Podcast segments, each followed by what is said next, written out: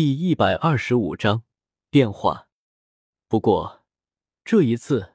李来在星斗大森林之中搞出来的动静确实挺大的，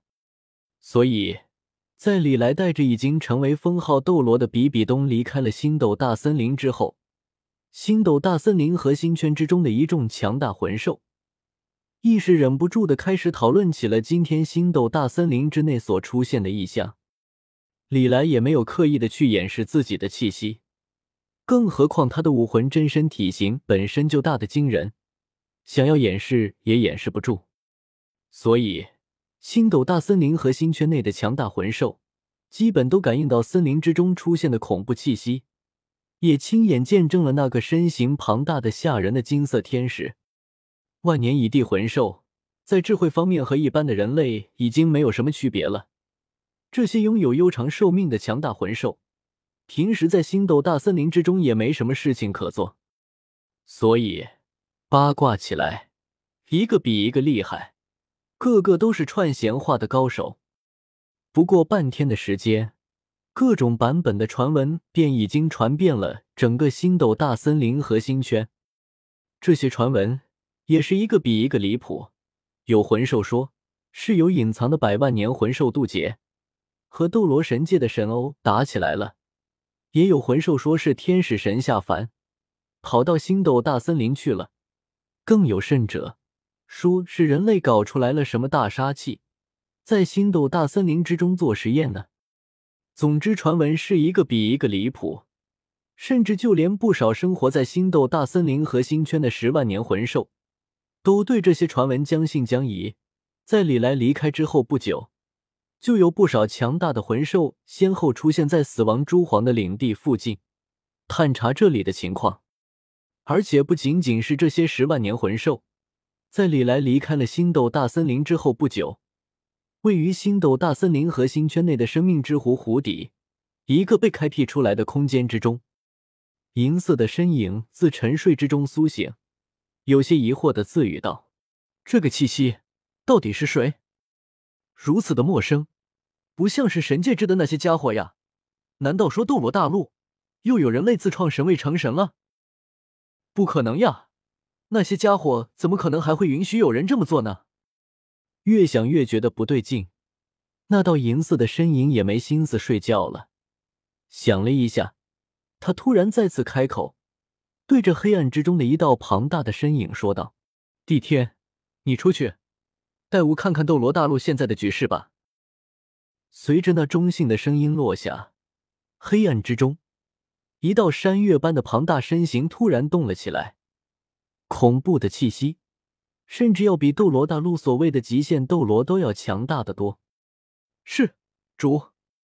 那庞大身影的主人答应了一声。下一刻，恐怖的身形腾空而起，直到此刻，那道身影的全貌才完全的呈现了出来。这是一头体型恐怖的金眼黑龙，龙头漆黑如墨，但是双眼却是一片灿烂的金黄色。即便是对于魂兽而言，它的身材也称得是恐怖。在这一方小世界之内，更是给人一种遮天蔽日的感觉。好在很快的，那体型恐怖的金眼黑龙身形便迅速的缩小，最终化作一个一身黑袍。相貌英俊的中年男子，那中年男子朝着阴影之中的银色身影行了一礼，而后身形便迅速的消失在了这个小世界。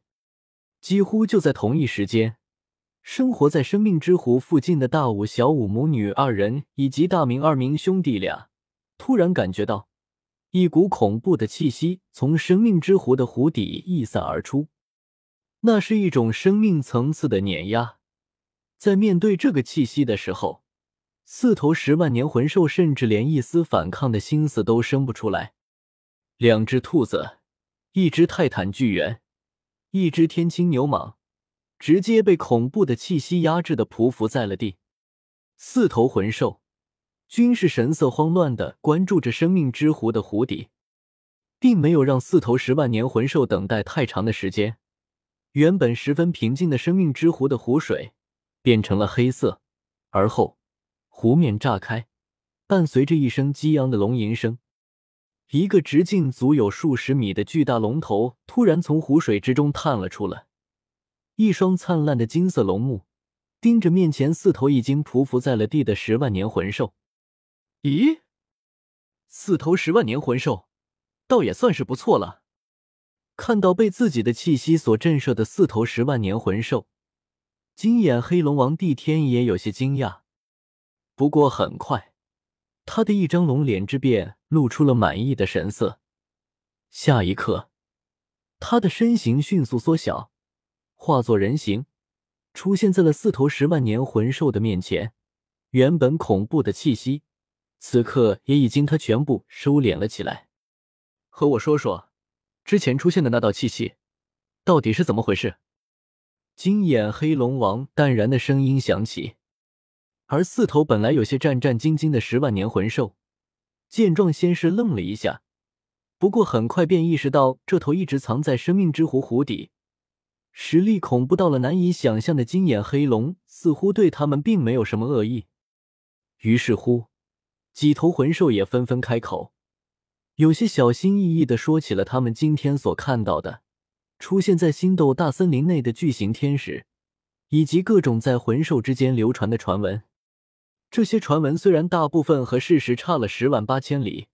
但都有一个相同的特点，一个个编的都像模像样的。毕竟，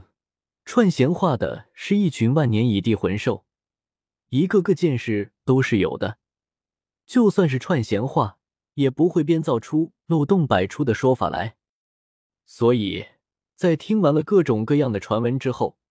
帝天只觉得自己的龙脑袋大了一圈。也分辨不出来，这些传闻到底是真的还是假的。